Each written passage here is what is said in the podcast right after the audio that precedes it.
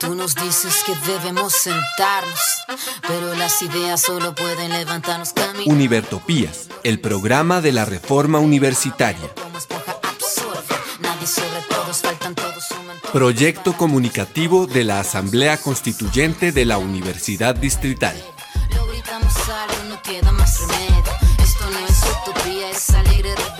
Por una educación como derecho y bien común. Escúchenos en frecuencia libre en las redes sociales y los espacios de encuentro ciudadano de la universidad, el campo y la ciudad.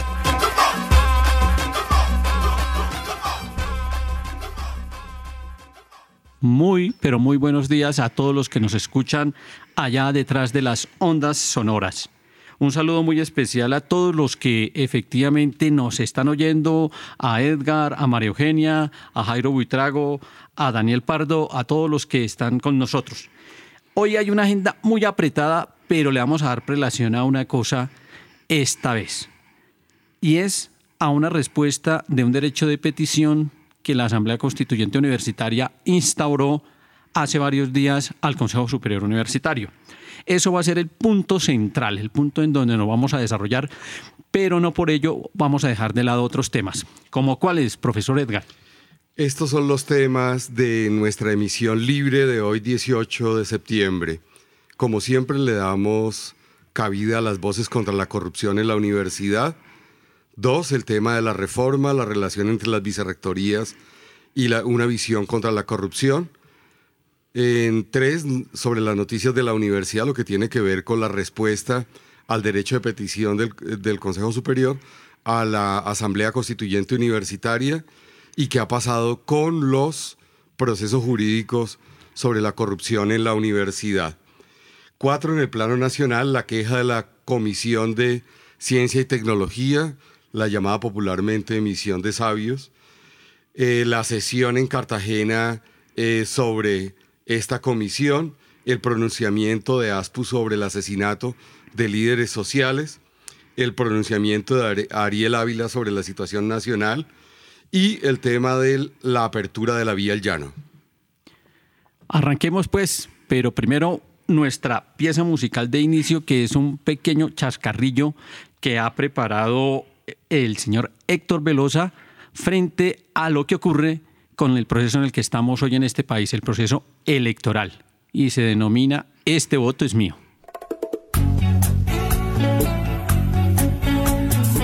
Ese voto es mío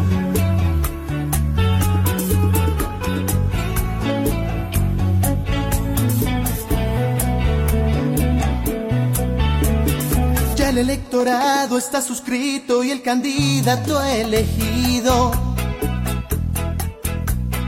Después de campaña yo me río. Yo soy 100% generoso, la corrupción no es conmigo. Sospechan que soy una rata y robaré su voto. No te asombres, soy fantoche. Te doy tamales por mi Gasto mil roscones. Tu fanatismo hace más fácil hoy mi vida. La urna es mía, mía, mía. Ganaré por siempre aunque tú ya me conocías. Si tú te cansas, entonces ahora le quitaré al pobre sus risas. Le daré la espalda, ni techo ni cama, porque la soberanía es mía, mía. No te asombres, soy fantoche. Te doy tamales por mi politiquería. Gasto mil roscones fanatismo hace más fácil hoy mi vida. La urna es mía, mía, mía. Ganaré por siempre aunque tú ya me Y arrancamos con las voces contra la corrupción que hace ya buen tiempo venimos trabajando. ¿Qué podemos hacer frente a la corrupción en la universidad? Bueno, mi nombre es María Alejandra Sotaquira y soy estudiante de la licenciatura en Humanidades y Lengua Castellana. Yo pienso que cuando la, la corrupción en la universidad es un círculo vicioso donde unos encubren a otros, no basta simplemente con confiar en los entes de control que existen aquí. Por eso me parece pertinente acudir a otros organismos exteriores que sean capaces pues, de tomar medidas eh, de manera inmediata y que no tengan ninguna conexión, pues preferiblemente con los miembros de la comunidad académica. Eh, bueno, yo soy John Sánchez del proyecto de Humanidades y Lengua Castellana.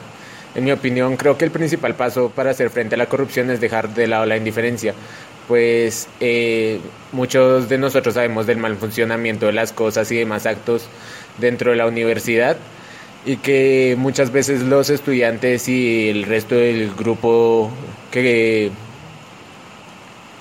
que contiene la universidad no hace nada para denunciar tales actos, sino que muchas veces eh, se mantiene una actitud muy pasiva y esto hace daño a todo el organismo interno de la universidad.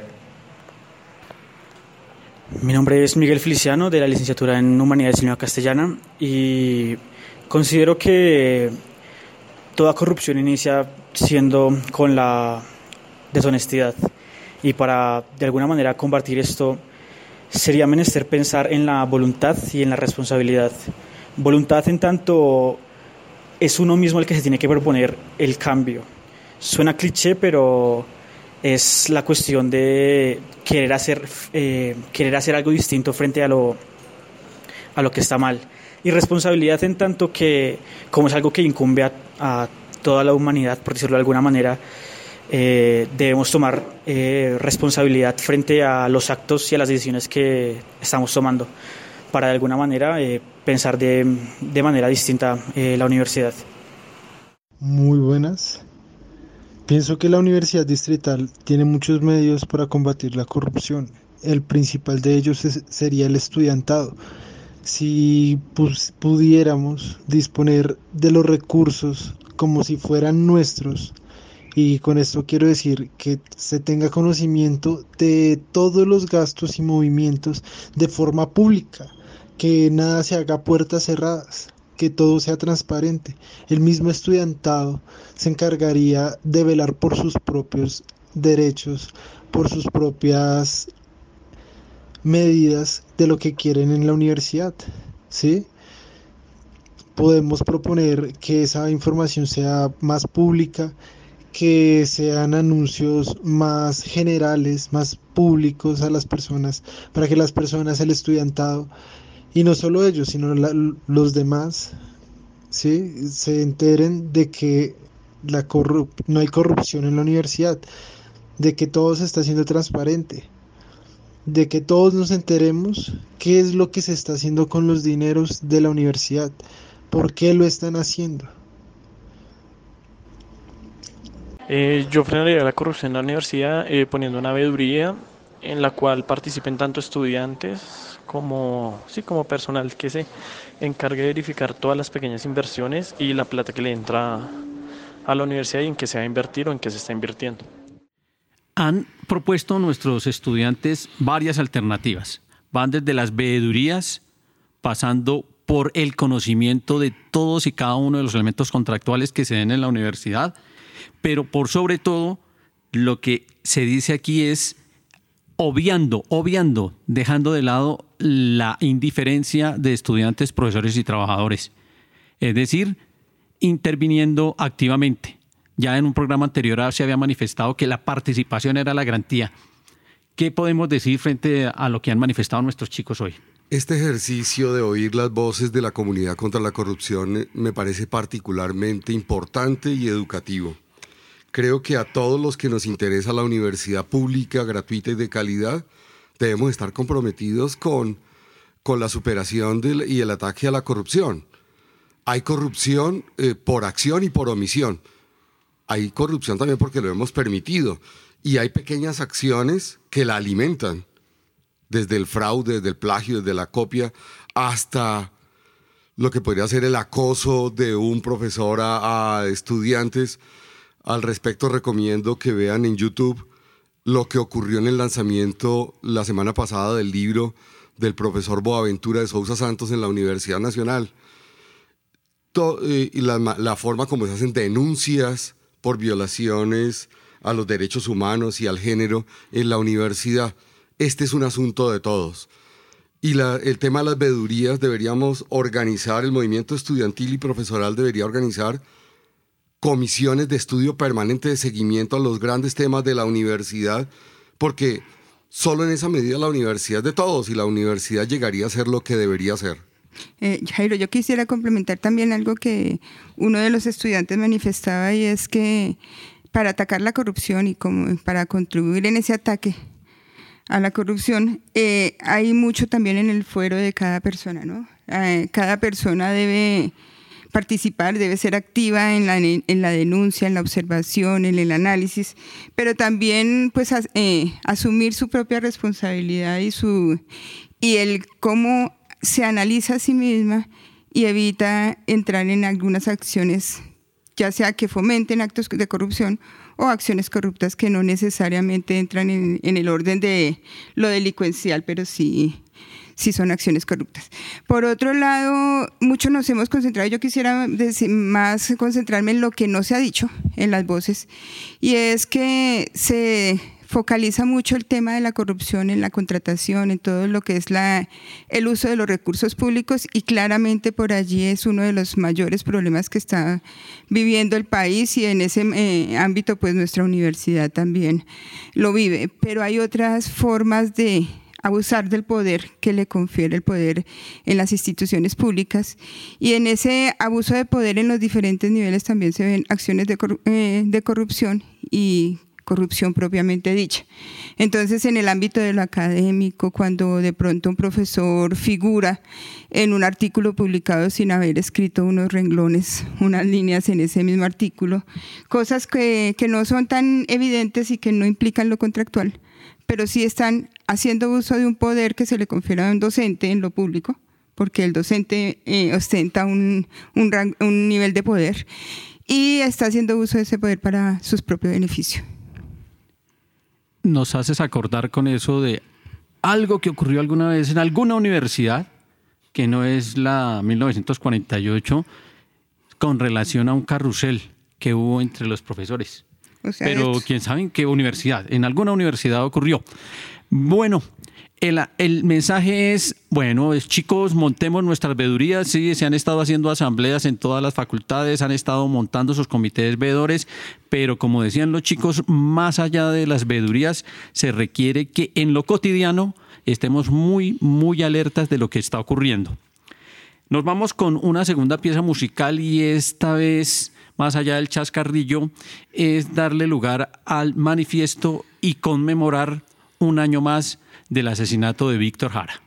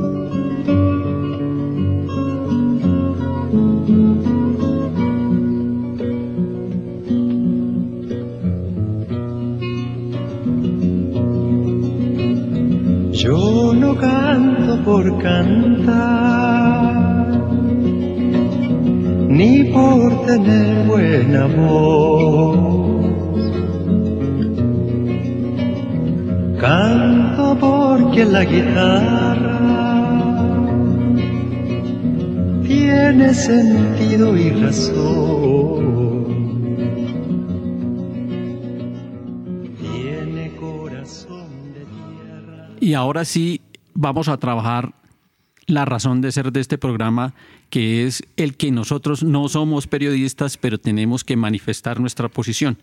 Y esa posición es frente a la reforma. Aquí va la cápsula de la profesora Olga.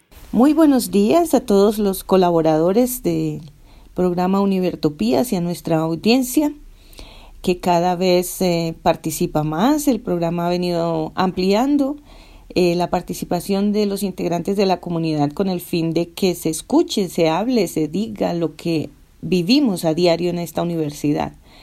Bueno, hoy quiero analizar eh, a propósito del escándalo de corrupción que salió del IDEXUD de nuestra universidad, lamentablemente, quisiera analizar ese punto, esa, esa dirección, cómo quedaría en la contrarreforma que pensó la constituyente y en la contrarreforma del Consejo Superior.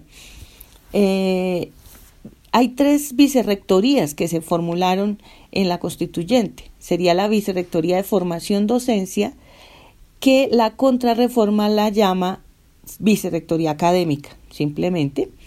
La otra sería la vicerrectoría de conocimiento saber, que la contrarreforma la llama vicerrectoría de investigación, creación e innovación.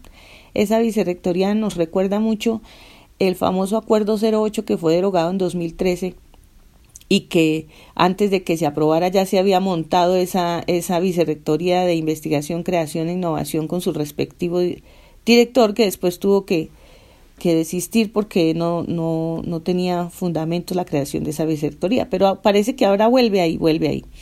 La tercera vicerrectoría que la constituyente la llamó contextos y proyección social, en la contrarreforma la llaman vicerrectoría de extensión y proyección social.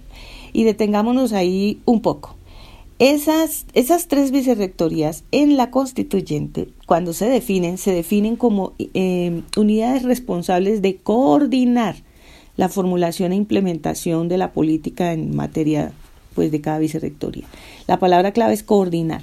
En la contrarreforma cambian la palabra coordinar por es la responsable de dirigir, identificar, proponer, ejecutar y evaluar la articulación de la universidad con los planes de la sociedad y bla, bla, bla. Em, entonces, mientras en un lado pensamos que ella coordina, apoya el desarrollo de, de la academia en la universidad, por el otro lado, el Consejo Superior eh, cree que ellos tienen que hacerlo todo, o sea, identifican, dirigen, proponen, ejecutan y evalúan todo. Eh, pero además le cambian la redacción de una manera muy particular. Hablan de que esta vicerrectoría de extensión y proyección social tendrá una estrecha relación dialéctica con los procesos de investigación, pero no queda claro qué sería esa relación dialéctica, ¿no? Eh, y además le adscribe una dirección que ellos se inventan, que sería la Dirección de Desarrollo Social productivo, emprendimiento e innovación. Es decir, pinta como un nuevo centro de negocios, todo en cabeza del vicerrector. ¿sí? Eh, esto es para reflexionar. Vamos a hacer lectura después de esta reflexión de la profesora Olga, del artículo 72 del estatuto entregado por la Asamblea Constituyente y del artículo 65, que es el de la contrarreforma del Consejo Superior Universitario, para que nos demos cuenta que la parte final que manifiesta la profesora queda explícita realmente sobre el tapete. Artículo 72 de la Asamblea Constituyente dice, Vicerrectoría de Contexto y Proyección Social la Vicerrectoría de Contexto y Proyección Social es responsable de coordinar la formulación e implementación de la política institucional en materia de proyección social y extensión y su articulación con los procesos de investigación, creación en los campos estratégicos institucionales. Se adscribe a la Vicerrectoría de Contexto y Proyección Social la Dirección de Relaciones Interinstitucionales e Internacionales de la Universidad la Dirección Ambiental Universitaria y la Oficina de Transparencia de Resultados de Investigación Creación. Eso es el texto original y el nuevo texto en eh, el trabajo del Consejo Superior Universitario dice así, Vicerrectoría de Extensión y Proyección Social. Es responsable de dirigir, identificar, proponer, ejecutar y evaluar la articulación de la universidad y sus planes académicos con la sociedad la formulación e implementación de políticas institucionales en los asuntos de su competencia y su estrecha relación dialéctica con los procesos de investigación, creación e innovación en los campos estratégicos institucionales. Se adscribe a la Vicerrectoría de Extensión y Proyección Social la Dirección de Relaciones Interinstitucionales e Internacionales, la Dirección Ambiental Universitaria y la Dirección de Desarrollo Social, Productivo, Emprendimiento e innovación. La invitación antes de hacer cualquier comentario, es a que cada uno de ustedes, los que están allá detrás, de estas emisiones radiales revisen efectivamente los documentos. En el texto comparativo que nosotros hacemos colocamos en letra roja lo que incluye la administración y en letra azul lo que elimina de nuestra propuesta. A ver, al final, el último reglón dice Dirección de Desarrollo Social, Productivo, Emprendimiento e Innovación. Todo el documento de el Consejo Superior Universitario, desde la primera línea hasta la última, le hace énfasis al término innovación, porque detrás de él está el del emprendimiento y está la caracterización neoliberal de que la universidad debe ser un negocio. Y uno de los elementos del negocio es esa vicerrectoría no como vicerrectoría, sino por lo que va a hacer desde el punto de vista de no proyectar la universidad a la sociedad, sino de proyectarla, pero siempre y cuando le reviertan ganancias a la universidad. Un proceso privatizador que está formulado dentro del andamiaje que está proponiendo la administración. Estamos leyendo un solo artículo, pero ustedes pueden mirar todos los artículos uno a uno, que son más de 18 artículos los que mencionan las vicerrectorías. Profesores. No, pues Jairo, yo, yo pienso que la profesora Olga ha sido contundente en su análisis, pero yo eh, marcaría más allá de el contenido del documento de reforma de la constituyente, la contrarreforma que viene construyendo el, la Comisión eh, de verificación del Consejo Superior, algunos aspectos que me parece importante poderle también poder eh, insistir en que deben ser vistos en conjunto. Un tema es que la contrarreforma pues no logró concebir el concepto de campo, se quedó con el mero concepto de campo académico y entonces cuando despliega las vicerrectorías se queda casi sin objeto, ¿no? Entonces el campo que, que despliega pues es el mero campo académico sin eh, algún sentido de relaciones entre, entre despliegue más bien, eh, de despliegue de la estructura académica. Así inicia con una vicerrectoría académica que intenta desplegar un campo que llamó académico y cuando empieza a mirar las otras vicerrectorías pues ya no le sirve ese enunciado inicial que la estructuración se hace alrededor de esos campos, sino se, eh, se, plasma meramente en las funciones universitarias que la ley tradicionalmente nos ha dado. Entonces eh, surge esa vicerrectoría que se parece mucho a la bíceps de nuestro año 2013-2014, que tuvo que ser derogada por esa forma de aprobación tan abrupta y, y digamos, sin haber hecho todo un, un análisis de incidencia de esa implementación y hace una vicerrectoría otra vez de extensión y proyección social, es decir, nuevamente las funciones universitarias. Allí yo quisiera hacer énfasis en que la universidad vincula una planta docente y un cuerpo docente a la que por estatuto docente le asigna tres, eh, tres tipos de funciones particulares. Funciones de docencia, funciones de investigación y funciones de extensión. En esa medida, el cuerpo eh, de, personal académico que tiene la universidad está orientado a poder cumplir esas funciones en unas condiciones institucionales apropiadas. Es así que no es que una vicerrectoría tenga que cumplir esas funciones, así como lo plasma esta contrarreforma, que tenga que decir que hay una vicerrectoría de investigación eh, e innovaciones que la están llamando, sino que tiene que haber un conjunto de condiciones de gestión que propicien el desarrollo de las actividades de investigación que hacen los docentes y los estudiantes en, sus, en el marco de los grupos semilleros de investigación o todas las otras formas de organización que tenemos. Entonces, en esa medida, cuando se consiguen esas vicerrectorías sin un campo, pues realmente lo que está tratando de hacer es, es sustituir o, o pareciera ser como tratar de ascribir docentes cuando los docentes pues ya tienen otro nicho de trabajo que son las escuelas. Entonces empieza a verse un poco forzado. El concepto de vicerrectoría que se desarrolla en la, en la constituyente, pues es básicamente una organización que propende por el desarrollo de esos campos.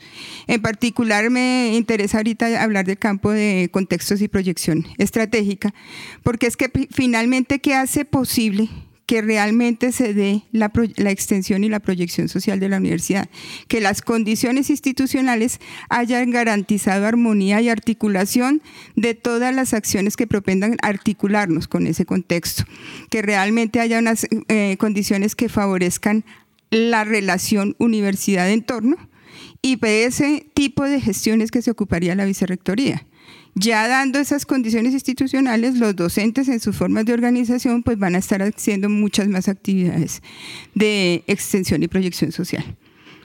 Eh, por otro lado, yo, yo quiero poner ahí el dedo en la llaga, y es que venimos hace muchos años hablando de una reforma integral en la universidad que hasta ahora no hemos mostrado capacidad institucional para consolidar. Cada vez que sale un documento gestado por la comunidad que ha sido ampliamente debatido, ha sido eh, construido paso a paso, pues el Consejo Superior encuentra alguna forma de irse por las ramas y no aprobarlo. En el año 2013 se aprueba este acuerdo 08 después de un largo trabajo de una asamblea eh, consultiva universitaria, una comisión académica de reforma y luego de eso pues no les gustó mucho el documento que estaba y aprobaron el acuerdo 08 con su correspondiente 09, implementaron una vicerrectoría que no fue viable. Hoy en día asistimos a la creación de un instituto de I3 más que realmente pues eh, cuando se mira el panorama pues hay hay pánico, hay pánico, eh, no hay seguridad jurídica, el mismo instituto no sabe cómo actuar en este momento dado los escándalos últimos que se, que se vienen dando, pero lo que uno pregunta es por qué se hacen reformas parciales momentáneas y pareciendo que eh, atendiendo a intereses muy particulares. Cuando hacen la reforma al IDEXU del año 2013, si no recuerdo mal, agosto de 2013, que genera esta esto que se le ha llamado como un centro de negocios porque lo independizó totalmente de la universidad, sacó toda la parte de tesorería, financiera, contabilidad de la universidad. Pues también fue algo que apareció de un momento a otro, no, sé, no en el marco de una reforma integral, porque no un estatuto de presupuesto financiero y de presupuesto en la universidad primero, antes de pensar en las implementaciones parciales. Profe Edgar. Quiero llamar la atención de de lo que sucede, por lo menos en mi caso, cuando se comparan los dos documentos. El estatuto constituyente y la contrarreforma que está haciendo la comisión del Consejo Superior. Creo que de la forma más vulgar y descarada mutilaron el espíritu que orienta eh, la nueva universidad que se propone. Y son dos concepciones de educación, dos concepciones de universidad y uno eh, ve, ve claramente que lo que quieren es mantener lo que hay, los mismos funcionarios en los mismos puestos con los mismos privilegios para hacerlo de siempre y evitar la participación de la comunidad. Eso es particularmente grave porque se está desconociendo la Constitución y la Ley General de Educación. La Constitución cuando solicita la participación de la comunidad universitaria en la administración de la universidad y en el caso de la Ley General de Educación, los fines de la educación, el artículo 5, cómo se construye un proyecto educativo. Eh, quiero recordar, invitar a leer y recordar que los documentos que mencionamos en cada emisión están en la página de Univertopías. Basta escribir xurl.es barra inclinada Univertopías en la barra de direcciones y hay una sección de documentos invito a toda la comunidad universitaria a que vea la comparación y vea y analice cuál es la universidad que nos merecemos. El mensaje sigue siendo hay que elaborar eh, un análisis para tratar de establecer con qué reforma nos vamos a quedar. María Eugenia lo dijo muy claramente. Cada vez que estamos listos para que se dé una reforma integral, ocurre algo en el Consejo Superior que impide que ésta se dé. Y no podemos seguirle dando largas. Llamamos a todos los que nos están escuchando para que revisemos qué hacer para lograr dar por fin cabida a una reforma integral que involucre absolutamente todo el trabajo que se ha desarrollado y que le dé el pare definitivo a un Consejo Superior indolente. Mm. Continuamos. Eh, Jairo, eh, si me permites, eh, a propósito de este, como los últimos programas han estado como muy alrededor de, de temas de la corrupción al interior de la universidad, pues yo quisiera hacer un llamado también a todos los organismos que tienen el, el alcance decisor en la universidad, eh, particularmente al Consejo Superior, al Consejo Académico, de hacer un compromiso con una reforma integral y que dé una confiabilidad, una seguridad jurídica, un marco jurídico y normativo consistente en la universidad. Eh, lo que pasó con este escándalo del IDEXU pues lo deja uno muy pensativo. Entonces uno pues de curioso se pone a revisar cosas. Yo me puse a revisar el acta de, en donde se aprueba la modificación del Instituto de Extensión y donde se aprueba ya la creación, la, el funcionamiento de ese fondo. Y en el acta dice claramente que se acoge como un proyecto piloto ese funcionamiento. Cuando uno en el ámbito de lo profesional, particularmente en, el ámbito en que yo fui formado, uno habla de un, de un ejercicio piloto. Se habla de un ejercicio que es evaluativo en todo momento para verificar si está funcionando en el marco de las normas, en el marco de su objeto y la razón de ser por el que fue creada. Y es ahí donde a mí me asalta pues esa preocupación si seguimos haciendo esas reformas parciales o aprobando cuestiones parciales y es si era un ejercicio piloto, ¿por qué, la evaluación anual al menos no se estaba dando sobre ese, sobre ese funcionamiento? Sin embargo, pues el acuerdo, cuando uno lee el acuerdo, en el acuerdo no se menciona lo que estaba allí en las discusiones en el seno, en, el, en, el, en la sesión en que era discutido. Es del 2013, dices, María Eugenia. Sí, 2013. O sea, fueron seis añitos que estuvo sin evaluar siendo un proyecto piloto. Pues al menos fue mencionado en, en, la sesión que fue aprobada que, pues, que se asumiría con un ejercicio piloto. Hasta que no es posible eh, cubrir la tarjeta que se maneja allí, no sale a, a la luz pública. Hasta que alguien no denuncia, no ocurre nada. Y eso es lo que se asegura con los procesos reformistas parciales. Es que claramente porque no hay no, existiendo un marco normativo consistente, sino solo parches que se van armando, pues en ningún momento se sabe a cuál, a, cuál atender, ¿no?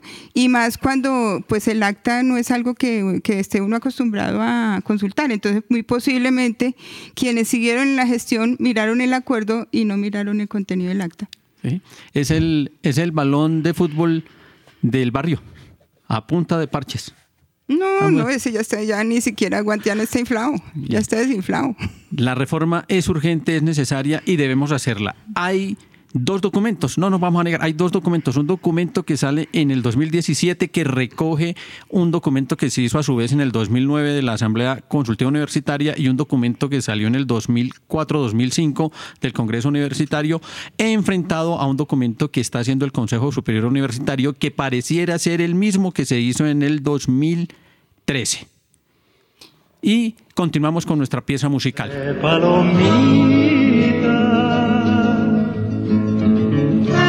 Como el agua bendita, santigua glorias y penas. Aquí se encajó mi canto, como dijera Violeta. Guitarra trabajadora, con olor a primavera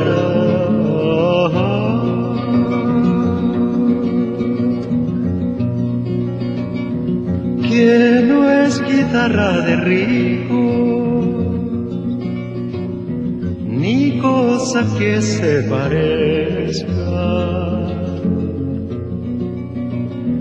Mi canto es de los andarios para alcanzar las estrellas. Que el canto tiene sentido Bueno, compañeros, yo creo que ya hemos hablado bastante de la necesidad de que la universidad tenga por fin esa reforma integral que le brinde condiciones y garantías para el despliegue de todas sus acciones. Eh, yo quiero mencionar, eh, volver al tema que estábamos trabajando y es hablar de esos pilotos. Yo he visto algunas iniciativas que en la universidad se han implementado a manera de piloto y pues la necesidad muy imperiosa que tiene un ejercicio piloto de ser evaluado a la, a la, luz de todo lo que le permitió su concepción y de la utilidad y el beneficio que está generando. En esa medida preocupa mucho que el no lograr unos buenos esquemas de evaluación y control de esos ejercicios pilotos, como fue lo, lo que ocurrió en el IDEXUD, pues estemos deteriorando alternativas que podrían ser interesantes para el desarrollo particularmente de la gestión financiera y administrativa en la universidad. Entonces yo llamaría pues a, nuestro, a nuestros oyentes a hacer una, una revisión de lo que no está en ese acuerdo que reglamentó la nueva forma de operación del Instituto de Extensión desde el año 2013. Y lo que no está es eso que posiblemente hizo que, que que eh, esa iniciativa pues tenga los, eh, los resultados que hoy en día tiene. Uno es un fortalecimiento profundo de los esquemas de gestión y de control de la gestión financiera. Eso, ese fortalecimiento tiene que estar de, en cabeza de toda la plana eh, administrativa y financiera de la universidad. No puede ser que nazcan entes aislados a la universidad, pero que también hacen uso y manejo de recursos públicos. Dos, el hecho de que cualquier recurso en las universidades, pues el presupuesto tiene que ser evaluado por el Consejo Superior Universitario, eso dice la ley, y aprobado por el Consejo. Es decir, todos los años el Consejo Superior tiene que mirar un cruce de cuentas y un corte de cuentas de todo lo que la universidad hace en todos los ámbitos. Y eso pues es algo que tampoco uno evidencia, o puede ser que la lectura mía haya sido muy rápida, pero no se evidencia tampoco en ese acuerdo que reglamentó el instituto. Entonces, de pronto lo que no está ahí es lo que tendríamos que, entrar a fortalecer en futuros ejercicios, pero que el ejercicio piloto debió darnos esas, esas luces, ¿no? Creo que lo que está en juego es el concepto de extensión y proyección social de la universidad. Prefiero hablar de proyección social porque el Instituto de Extensión lo convirtieron en una empresa mercantil eh, y en plata de bolsillo de unos funcionarios y unos recursos que nunca entraron a la universidad, según va en el proceso jurídico que se está llevando a cabo. Deberíamos plantearnos es cuál es el aporte que hace la universidad a la sociedad, de eso se trata la proyección social, cuál es el conocimiento que deberíamos estar produciendo como universidad pública para mejorar las condiciones y la calidad de vida de la población colombiana que la financia, de la población colombiana que estaba buscando una salida pacífica al conflicto. Entonces es una discusión que no nos hemos dado, y, pero que debemos plantearnos todos. ¿Cuál es la misión investigativa y de conocimiento que debería orientar a la universidad? Continuamos entonces para integrar este tema que traemos con las noticias de la universidad. Y la primera noticia es que el Consejo Superior Universitario ha entregado respuesta al derecho de petición que la Asamblea Constituyente Universitaria desde hace varios días había radicado. Es el segundo derecho de petición. El primero se colocó desde el mes de febrero y nunca fue resuelto. Por eso tuvimos que acudir a un segundo derecho de petición y en este vamos a contarle a la audiencia de qué se trataba. Se solicitaron dos cosas en este derecho de petición. La primera, que se entregaran todas las actas de las sesiones del Consejo o la Comisión del Consejo Superior Universitaria con los delegados de la mesa de la Asamblea Constituyente para demostrar que se trabajó durante año y medio y que efectivamente existe un recorrido de eso. Y el segundo elemento que se solicita en el derecho de petición tiene que ver con reanudar el proceso de la hoja de ruta que fue violentado por el Consejo Superior Universitario cuando nombra una comisión en el mes de enero del año 2018 y crea con esa comisión un nuevo documento de estatuto general, violentando un procedimiento que ya venía, que consistía fundamentalmente en que el Consejo Superior Universitario creaba la mesa que trabajó en el 2016-2017, que se allegaban a esa mesa las recomendaciones del mismo Consejo Superior Universitario y que con base en esas recomendaciones se sacaba un documento depurado para que luego ese documento fuera publicado en todas las redes de la universidad, en todos los medios públicos, se le hicieran las observaciones por parte de la comunidad universitaria y se entrara a hacer un documento final entre el Consejo Superior Universitario y la constituyente universitaria. Finalmente entraría ese documento final a las sesiones de Consejo Superior Universitario, pero a plenaria, para que allí se tomaran las definiciones finales y que de acuerdo a la ley 30 fuera el Consejo Superior Universitario el que le diera la expedición para pasar a un paso final que es una sesión eh, protocolaria entre la comunidad universitaria y el Consejo Superior Universitario para iniciar trabajos con ese estatuto expedido. Pues el documento que se entrega en el 2017 empieza a ser trabajado por una nueva comisión, se violenta el proceso y solicitamos entonces que se revuelva el procedimiento a donde había quedado hasta cuando se entregó el documento del 2017. Es decir, que se publicite en forma masiva y que sobre esa publicidad masiva se hagan las observaciones y se haga la última sesión del Consejo Superior Universitario con la Asamblea Constituyente y todas aquellas personas que hicieron observaciones. A eso era que llamábamos, llamábamos en eh, el derecho de petición. Sobre el derecho de petición, faltaría formular algo antes de pasar al siguiente.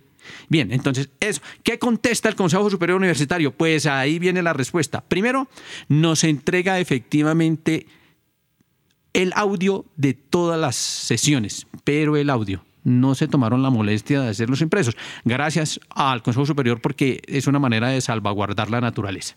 Pero ahí hay una cosa que... Hasta ahí vamos. Creo que Jairo que se podríamos complementar y es que hay dos respuestas, ¿no? Una que da la Secretaría General a la solicitud de las eh, de copia de las actas y otra que da el Consejo Superior en pleno. Eh, la Secretaría General a la, a la, solicitud de copia impresa o digital de todas las actas de las sesiones de la Mesa de Trabajo de Reforma conformada por la Comisión Accidental y la Asamblea Constituyente que sesionó entre septiembre de 2016 y diciembre de 2017, responde que teniendo en cuenta que la mesa de reforma integrada por los miembros del Consejo Superior Universitario, representantes de la Asamblea y representantes de los estudiantes, no fue regulada por lo previsto en el reglamento del Consejo Superior Universitario, Acuerdo 03 de 2012, eh, y que según los integrantes este espacio de participación es único, entonces que por eso no tiene actas y que solamente nos entregan los audios. A mí realmente esa, esa respuesta me deja como, ¡pum!, es como un golpe a la confianza que depositó toda la comunidad universitaria en que el Consejo en que la Comisión de Reforma del Consejo Superior era una comisión conformada en el marco del reglamento del, Consejo Superior Universitario. Es decir, el, secretario general nos está diciendo que esa comisión de reforma que sesionó eh, un, número muy grande, veces más grande que el que el, mismo secretario menciona, pues que no se acogía al reglamento interno del Consejo Superior. Es decir, ¿por qué el Consejo Superior la conformó por fuera de su reglamento? Sería mi pregunta, si no, era, si no atendía su reglamento. Pero más aún, tengo entendido, eso tendría que revisarlo el señor secretario general, hicieron pagos por asistencia a esas comisiones algunos de los integrantes que tenían ese, esa posibilidad de, recibir, recibir, ese reconocimiento por participar en esas jornadas de trabajo. Si no era una comisión que acogiera el reglamento del Consejo Superior, ¿por qué se hicieron pagos? Entonces, por un lado viene el violentar la confianza que depositó la, la comunidad universitaria y salirnos unos años después con que es que esa comisión no, hacía, no, era, no estaba en el marco del reglamento interno del Consejo Superior. Es decir, nos mandaron una comisión que, que violaba su propio reglamento como una manera de engaño, es que se siente uno mal. Yo me siento realmente muy mal en haber perdido esas 58 sesiones de trabajo que menciona el secretario, más las otras 40 y algo que se desarrollaron como comisión redactora. Bien, esa es la respuesta, pero nosotros no podemos concebir que sea válida. Es decir, no podemos concebir que se perdieran esas sesiones porque a eso es a lo que nos quiere llevar el Consejo Superior Universitario, a asumir la derrota para que con base en ello se pueda implementar el estatuto que viene del Consejo Superior y creo que esa no, no, no le podemos dar esa gabela. Nosotros debemos seguir siendo optimistas en que es el estatuto que sale de la Asamblea Constituyente el que se va a implementar porque siguió un procedimiento que se acordó en el 2014 en una resolución y en una comisión que fue creada por el mismo Consejo Superior y que existe, que pueden revisar las actas del Consejo Superior en donde aparece la creación de la Comisión Accidental. Que es producto de una mesa de negociación en el 2016, se crea la comisión, la comisión es avalada y asiste a las reuniones en términos jurídicamente legales y por eso es que hacen una serie de contrataciones adicionales para que se lleven no solamente las actas, sino para que jurídicamente se verifique que el proceso se está cumpliendo. Es más, contrataron una, Contra- un asesor jurídico, ¿no? Contrataron una asesoría jurídica. Ah, para una comisión que no sesiones. existía. Estuvo en todas las sesiones. O sea, de hecho, es válido. Y de hecho, tenemos que ponerlo sobre el tapete cada vez que hablemos de los procedimientos, que es sobre los que quiere hablar el señor rector en un bloquecito que le hemos preparado justamente en esta sesión. Pero antes, Edgar nos quiere decir algo. Todo eso es muy grave, pero le agrego algo que me parece más delicado. Y es que es el esfuerzo del Consejo Superior por desconocer a la comunidad. Al mutilar eh, el estatuto constituyente, desconocieron el trabajo de tantas personas de la comunidad, trabajadores, estudiantes, profesores que voluntariamente trabajamos por construir la universidad que nos merecemos y ellos simplemente reforman para que ese estatuto no los afecte y para que ellos sigan manteniendo lo que han hecho durante siempre. Eh, es una es un uso vulgar de- del poder administrativo en una comunidad que debería estar caracterizada por el debate académico, por la argumentación. Y eh, la administración del rector García delegó fue en abogados su protección jurídica. A eso se redujo la discusión académica en la universidad.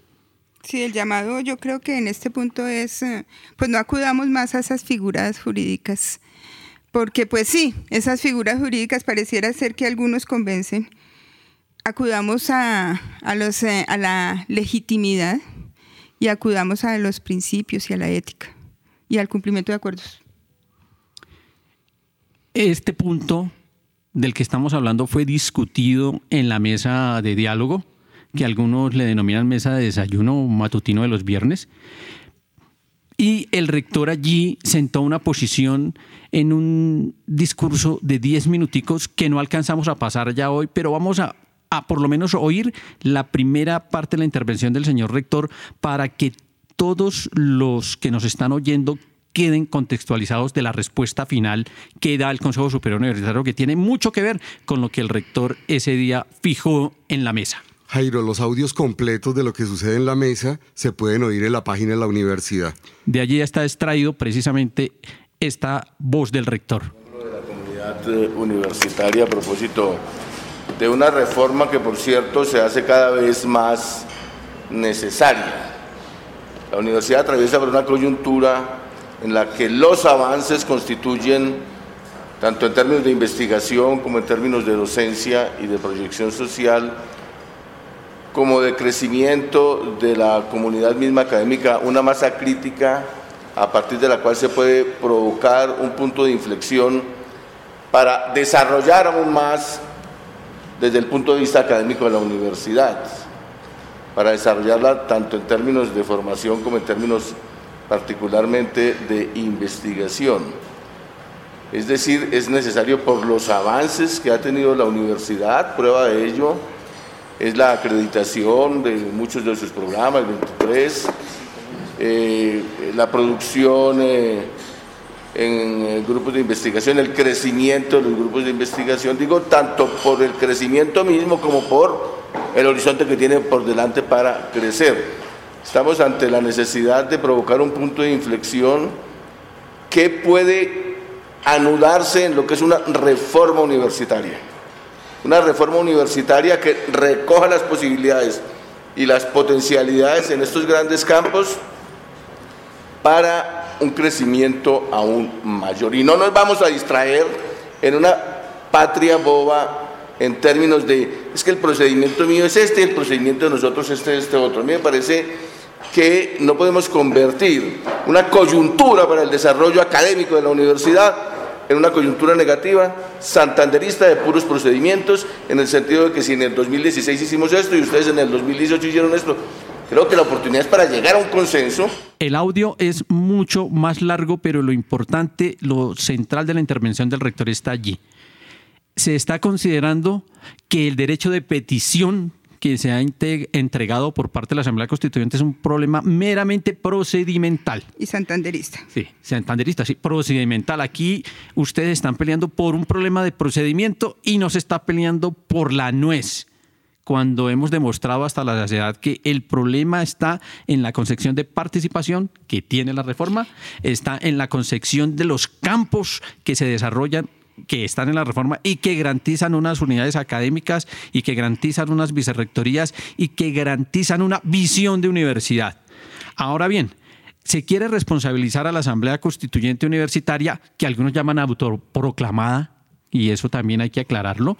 Hay que aclarar que todas las personas que hacemos parte de la Asamblea Constituyente fuimos nominados en asambleas. Esto no fue que alguien llegó a la masa se autoproclamó. Ese fenómeno solamente se trató de dar en dos facultades y no fructificó. Y es la delegación que trató de hacer el decano de la Facultad de Ingenierías y la decanatura de Medio Ambiente, pero de ningún otro lado ocurrió. Y no fructificó porque finalmente se terminaron haciendo las asambleas y delegando desde las asambleas a estudiantes, profesores y trabajadores que participaron de la Asamblea Constituyente. Pero bien, la nuez del asunto es que hay una propuesta de reforma que se lanzó desde la Asamblea Constituyente Universitaria que recoge históricamente lo que se viene dando en la universidad desde 1996 frente una propuesta del Consejo Superior Universitario que no es solamente el Consejo Superior Universitario, sino que también están allí involucrados algunos sectores que hicieron parte de la Asamblea Constituyente Universitaria que quedaron en minoría en algunas votaciones que se hicieron para definir y que están apelando a la caracterización del poder para ir sobrepasar para extralimitarse en sus funciones y pasar por encima de la Asamblea Constituyente Universitaria. Bien, pero el asunto es que hay una respuesta del Consejo Superior, Pero bien, de- bien, dale, dale, María. Antes de, eh, hay una, una palabra ahí al final de la- lo que alcanzamos a ver del audio que me parece que necesitamos resaltar en este momento. Y es que en estos días se habla del dicho al hecho, hay mucho trecho, dicen, y me parece que es momento, si se quiere lograr un consenso, pues toca hacer las acciones para lograr el consenso. El consenso no se logra siguiendo, ha- haciendo solamente lo que quieren hacer, independientemente sin buscar a los actores y hacer consensos. Es que es imposible hacer consensos yo con yo, como lo está haciendo ahorita la Administración y el Consejo Superior.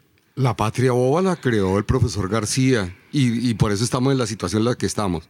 La crearon cuando no respetaron los acuerdos derivados del paro tras anterior y violaron la hoja de ruta acordada. En la mesa de negociación se ha tratado de abrir el espacio para buscarle una alternativa a el proceso de reforma. Sin embargo, la respuesta que da el Consejo Superior Universitario y que se envía mediante un oficio de la Secretaría General, pero que es firmado por la Oficina de Jurídica, y eso debe quedar ahí claramente, es decir, la Oficina de Jurídica es la que hace el documento inicial, dice en su parte resolutiva, se resuelve negar la solicitud de la referencia teniendo en cuenta que atenderla favorablemente implicaría devolver el proceso administrativo de reforma a etapas ya agotadas. Obviamente el trabajo de la Comisión Accidental de Reforma que durante el año 2018 reunió 35, se reunió en 35 ocasiones y el mismo Consejo Superior Universitario, máximo órgano de dirección y gobierno de la universidad, en el marco de sus funciones y competencias específicamente establecidas en el literal D del artículo 14 del Acuerdo 03, ta, ta, ta, ta, ta, que se ha reunido otras tantas veces. Bien, el, el asunto es, esas reuniones sí valen, pero, Pero las, que se no. hicieron en el 2017 no valen. Bien, entonces el asunto es Lo que fue negado. Esa es la ley del embudo, llaman. Así se llama. Finalmente, se ha negado, se ha negado el derecho de petición, pero en la mesa, en la última sesión, en la penúltima sesión se quedó en que se seguían abriendo, se seguían abriendo los eh, eh, elementos para tratar de llegar a una propuesta no metodológica, sino una propuesta para tratar de establecer cómo llegar a un punto de acuerdo de estatuto general. Nosotros no cerramos la puerta. Aquí queremos dejar claro que con esta, con la respuesta que da la administración, la que está cerrando el portón es la administración. Sin embargo, hay que decirle a la comunidad que el día viernes se ha citado a una comisión, que es la comisión de reforma que salió de la mesa, que está integrada por, el profesor Edgar Ramírez, por el secretario general, por el doctor Germán Urrego y por el estudiante Camilo Pardo. La pregunta es, si nos han acabado de cerrar la puerta con esta respuesta, diciéndonos que seguirá el proceso con el documento que trae el Consejo Superior Universitario, que está definido en un 85%. ¿A qué vamos la reunión del viernes? Esa es la pregunta. El, viernes, ¿a qué vamos si nos acaban de cerrar el portón en la cara diciéndonos que efectivamente sus pretensiones no serán tomadas en cuenta. Finalmente, les encanta nombrar comisiones para dilatar las decisiones. Siempre se nombra Es una, estrategia. Claro, pero es que la decisión ya está tomada. Aquí en, esta, en, en, la respuesta al derecho de petición, la decisión está tomada. De ablandarla, de maquillarla. El caso es que lo que sí no puede ocurrir es que nosotros, los asambleístas y que en general la comunidad eh, se quede callada como dice uno de los programas de televisión de los canales privados. No se quede callado. Efectivamente. Acabo de ver un número que me hace eh, tener un déjà vu año 2013. También, oye, el 2013 fue muy movido. Es que aquí veo en una parte de la respuesta, dice, en acto seguido, una vez recomendado por la Comisión Accidental, el Consejo Superior en Pleno ha estudiado y preaprobado 119 artículos.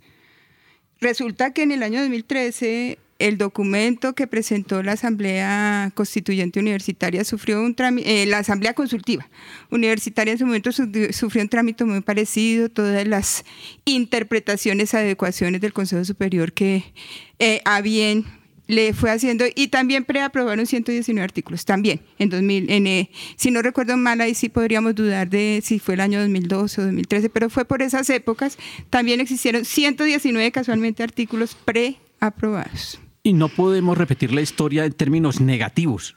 Si hay que repetir la historia en forma cíclica, es en términos positivos, no positivistas, pero sí positivos.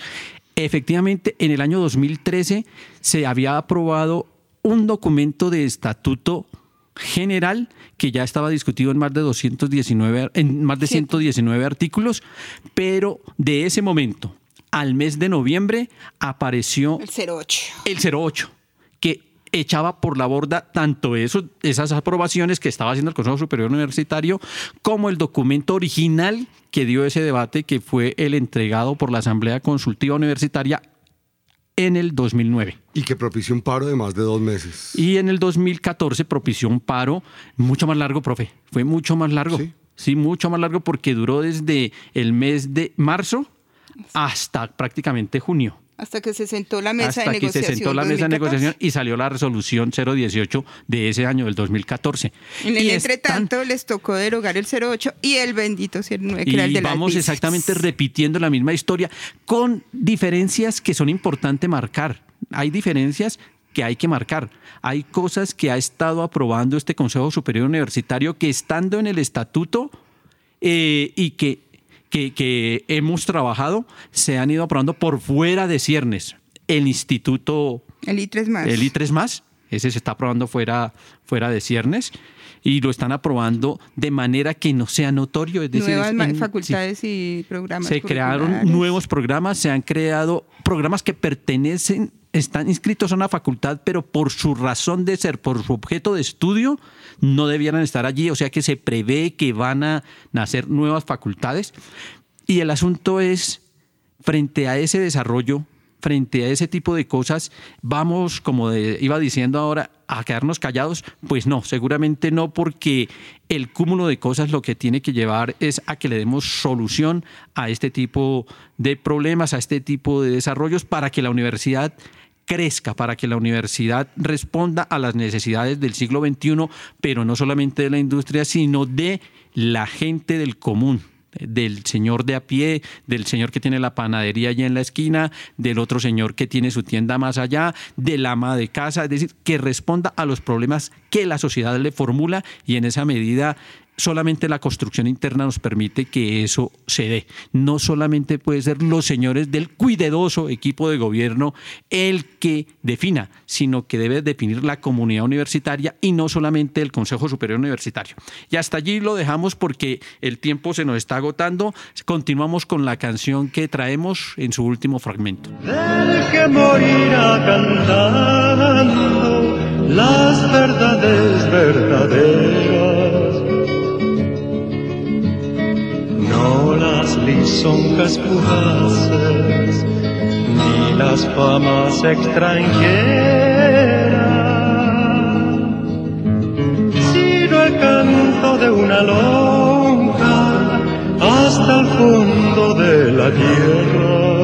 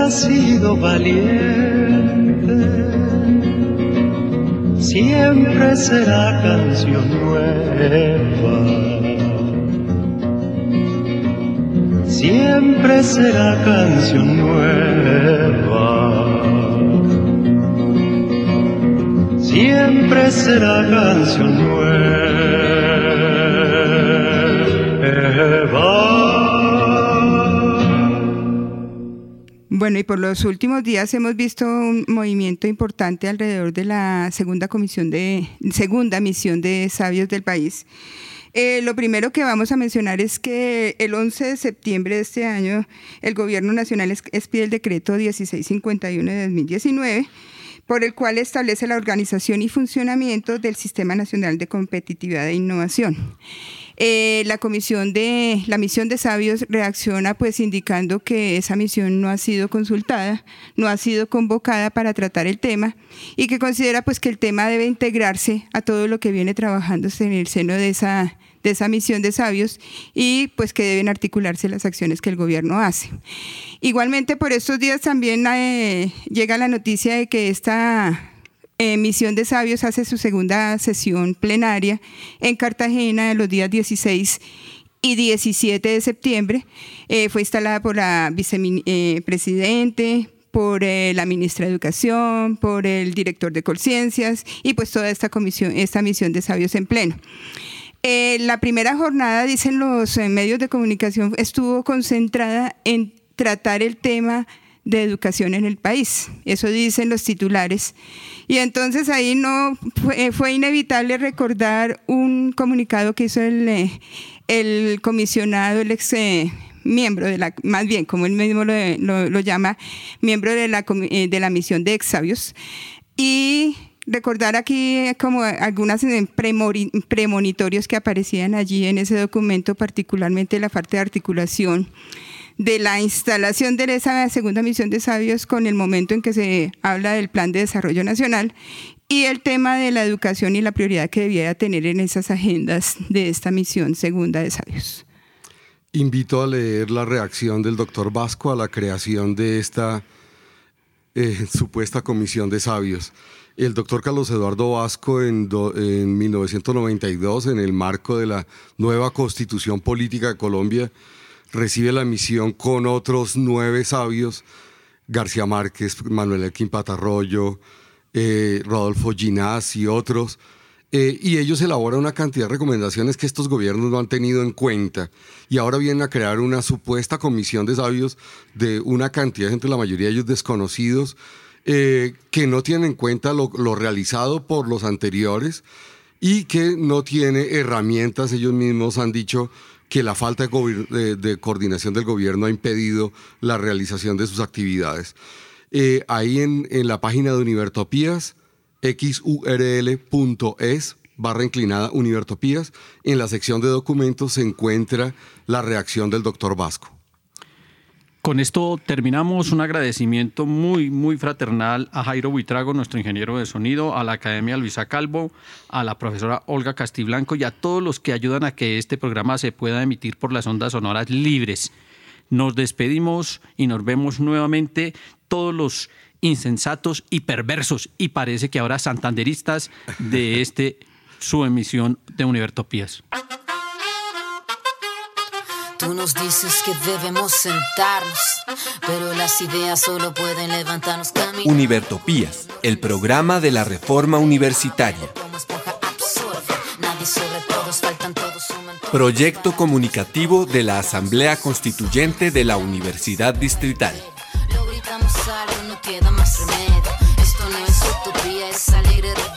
Por una educación como derecho y bien común. Escúchenos en frecuencia libre en las redes sociales y los espacios de encuentro ciudadano de la universidad, el campo y la ciudad.